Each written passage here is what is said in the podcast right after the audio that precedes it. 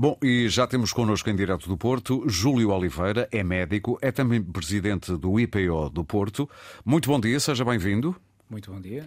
Obrigado uh, pelo convite. É um prazer, até porque a causa é meritória e merece toda a nossa atenção. Vale a pena dizer que as galas uh, da, do IPO do Porto uh, começaram em 2013 e foram interrompidas em 2018. Eu suponho que também por causa da pandemia. Também. Também ajudou a que, essa, a que as galas Sim. solidárias uh, fossem interrompidas. Portanto, a que vai acontecer já no próximo sábado é um bom regresso?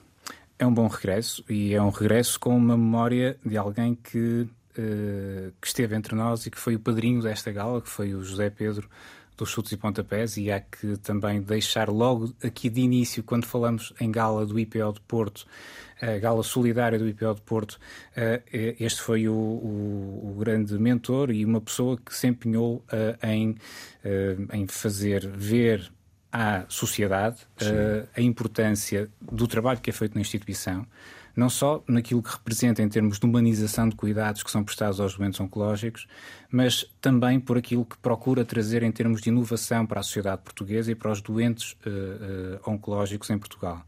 Através nomeadamente a investigação clínica que lá é desenvolvida. Que é uma coisa que eu suponho que muita gente, e perdoa-me a interrupção, uh, não tem noção do que acontece. Muita gente pensa que o IPO, sim, é onde a gente se vai tratar, quando tem a má notícia de ter um cancro, obviamente, mas uh, nem toda a gente está ciente de que fazem um trabalho de investigação.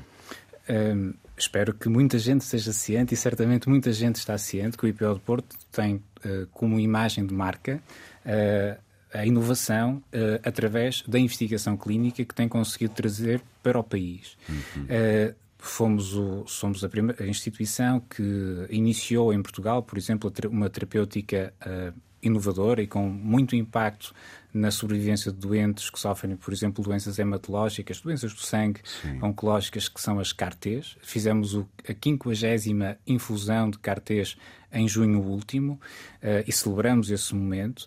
Uh, foi um momento de grande orgulho, onde tivemos também testemunhos de várias pessoas, vários doentes que já não estão doentes, uh, com doença oncológica e que beneficiaram dessa tecnologia. Mas não só, existem muitos doentes que viram e estão a ver a sua vida prolongada, apesar de por vezes terem doenças que já não têm possibilidade de serem curadas, mas conseguem, através da investigação clínica e destes medicamentos inovadores que estão a ser uh, investigados, uh, conseguem ter um aumento da sua sobrevivência com mais qualidade de vida. Sim. Uh, isso é uma imagem de marca do IPO do Porto e que este momento público de aproximação à sociedade que vai ser esta gala no próximo fim de semana. No Coliseu, já agora, no Coliseu do Porto, do Porto um, e que convido a todos a, a, a participarem.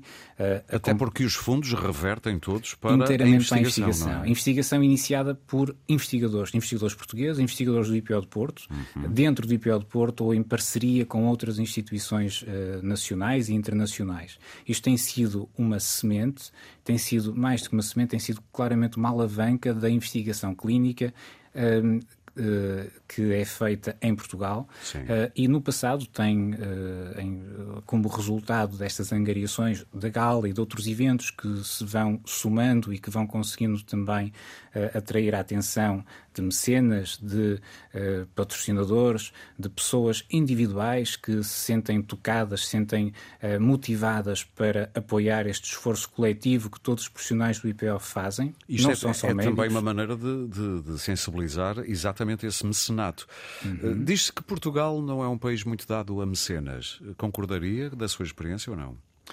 Portugal, como sabemos, tem uma economia uh, muito frágil, muito uhum. débil em relação a outros países europeus e, e pelo mundo fora existem países em, em, que o mecenato tem muito mais impacto uh, naquilo que é um, o envolvimento da sociedade civil e da forma como esse envolvimento da sociedade civil se consegue, consegue ter tração em transformações uh, de, uh, de tra transformações sociais, nomeadamente no, noutros países, nós vemos nos Estados Unidos e mesmo noutros países europeus, que iniciativas de cidadãos ou iniciativas uh, de cidadãos uh, individualmente ou através de associações que conseguem mobilizar recursos, recursos financeiros, mas também conseguem mobilizar a atenção política e o empenho dos decisores para alocarem mais recursos uh, em áreas que são chave e que de outra forma nunca seria possível uh, desenvolver determinados projetos. Há exemplos pelo mundo fora de que são precisamente com estas iniciativas de mecenato que algumas doenças raras conseguiram, que doentes com algumas doenças raras conseguiram ter ensaios clínicos, o acesso a ensaios clínicos e posteriormente a terapêuticas inovadoras, que de outra forma nunca o teriam claro. se estivessem independentes, por exemplo, só da indústria farmacêutica como drive ou como motor dessa, dessa, eh, do acesso à inovação.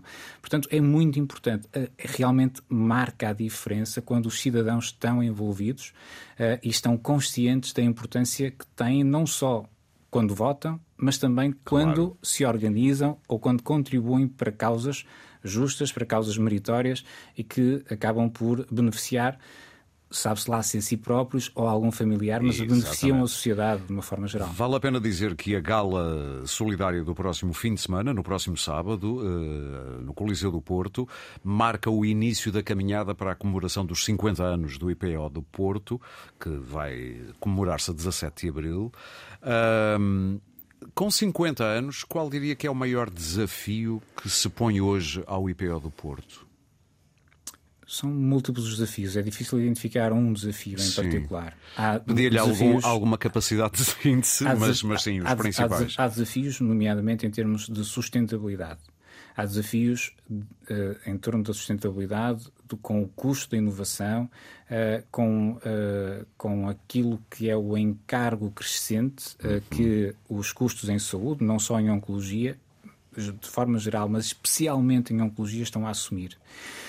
Porque e há cada vez mais pessoas diagnosticadas, os tratamentos são, são mais vários, caros. São vários os motivos. Primeiro, Sim. infelizmente, nós não conseguimos contornar uma coisa que é a demografia a população envelhece, há uma tendência de envelhecimento da população e a isso está associado também uma, uma maior incidência da doença oncológica. Felizmente, quando a doença oncológica é detectada, na esmagadora maioria dos casos, quando é detectada numa fase precoce, consegue-se intervir com baixo custo e com intenção curativa.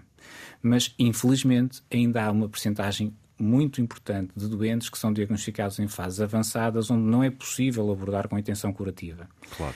Felizmente, mais uma vez, tem havido evolução, evolução com inovação, resultado da investigação clínica, com novos medicamentos a surgirem que estão a prolongar a vida dos doentes. E isso contribui, e habitualmente, e com, aqui com, com, com a, a questão do custo, habitualmente estas terapias inovadoras são muito caras, pelo menos numa fase inicial, quando, quando, in, quando é iniciada a sua utilização.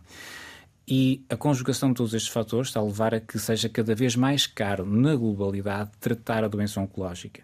Isto está a ser um desafio, não é para o IPO de Porto, é um desafio para o país, é um desafio para a Europa, é um desafio para o mundo inteiro.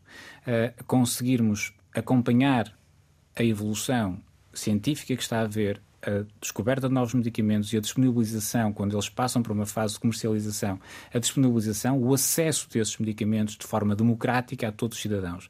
E Portugal tem uma grande vantagem em relação a muitos outros países. Tem um sistema que, apesar de tudo e apesar de todas as fragilidades, Exatamente. o sistema de saúde português, o Serviço Nacional de Saúde, oferece de forma democrática, equitativa, os cuidados mais diferenciados a todos os cidadãos, independentemente das suas capacidades claro. económicas, de quem quer que seja.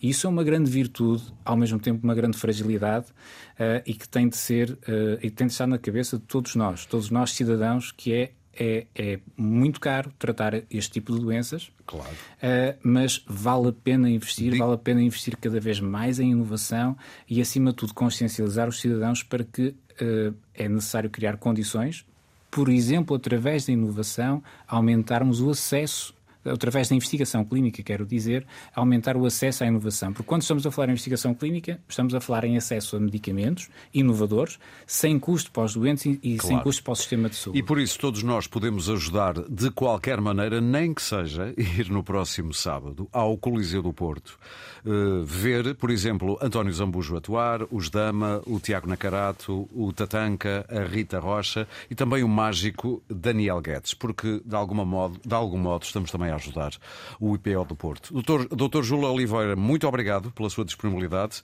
e muitas felicidades à frente de um projeto tão meritório. Muito obrigado pela oportunidade.